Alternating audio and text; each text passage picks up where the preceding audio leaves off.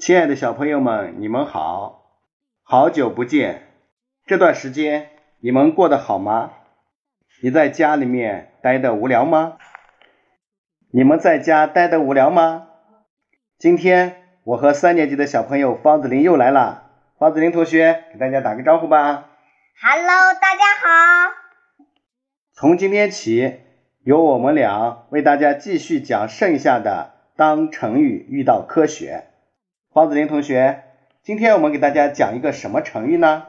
它的名字叫“狡兔三窟”。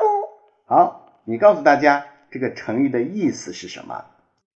就是狡猾的兔子有三个藏身的窝，比喻人为了自身的安全而设有多处藏身的地方。也指多种避祸的策略。小朋友们，请你们竖起耳朵，我们的故事要开讲啦！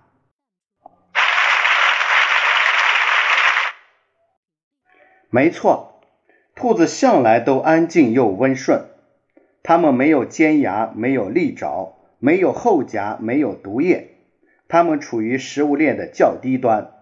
随时面临着丢掉性命的危险，太多的肉食者，狐狸啦、蛇啦、老鹰啦、鼬鼠啦等都吃兔子。可是，兔子家族的成员依然活跃在地球上除南极以外的各个地方。原因只有一个，它们有丰富的生存谋略，比如优秀的自身装备，比如长耳朵。谨慎的性格，白天休息，晚上活动，以及惊人的繁殖力，学兔还有了不起的挖洞能力。穴兔们外表普通，毛色大都接近土色或灰褐色，是唯一一种被驯化的兔子，也是标准的挖地洞爱好者。记住，并不是所有的兔子都会挖地洞哦，野兔就不行。它们生活在地面上，有时会在狐狸、老鼠等动物的气巢里或岩石下藏身。所以我要说，雪兔也许它们刚刚学会到处跑的时候，就开始了挖洞生活。雪兔们的家大多由母兔来选择地点和建造，为孩子选择一个安全的住所。大约是所有母亲的本能。母兔们在怀孕后，尤其热衷于前后爪并用，挖一个舒服的育婴室。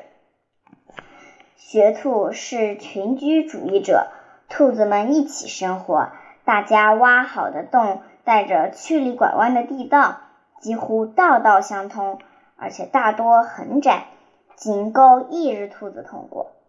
地位最高的公兔和数只母兔住在中心位置，地位较低的公兔们住在周围，它们共同维护领地的安全和完整。这个大家园有很多个出口和入口，是学兔们最可靠的保护伞。傍晚或黎明时分，它们常常跑出来，在附近吃草或追逐打闹。一旦有风吹草动，或敌人企图靠近，胆小谨慎的穴兔们就迅速跳回洞穴里。这样一来，即使敌人无意中发现了地下迷宫，很可能也是进不来、出不去，或者进得来、出不去。万一侥幸找到了出口，保证眼也花了，腿也酸了，肚子更瘪了。而学兔呢？早不知道跑到哪里去了。听完这个故事之后，大家是不是觉得很有趣？好，今天我们的当成语遇到科学就为大家讲到这里，我们明天再见，拜拜。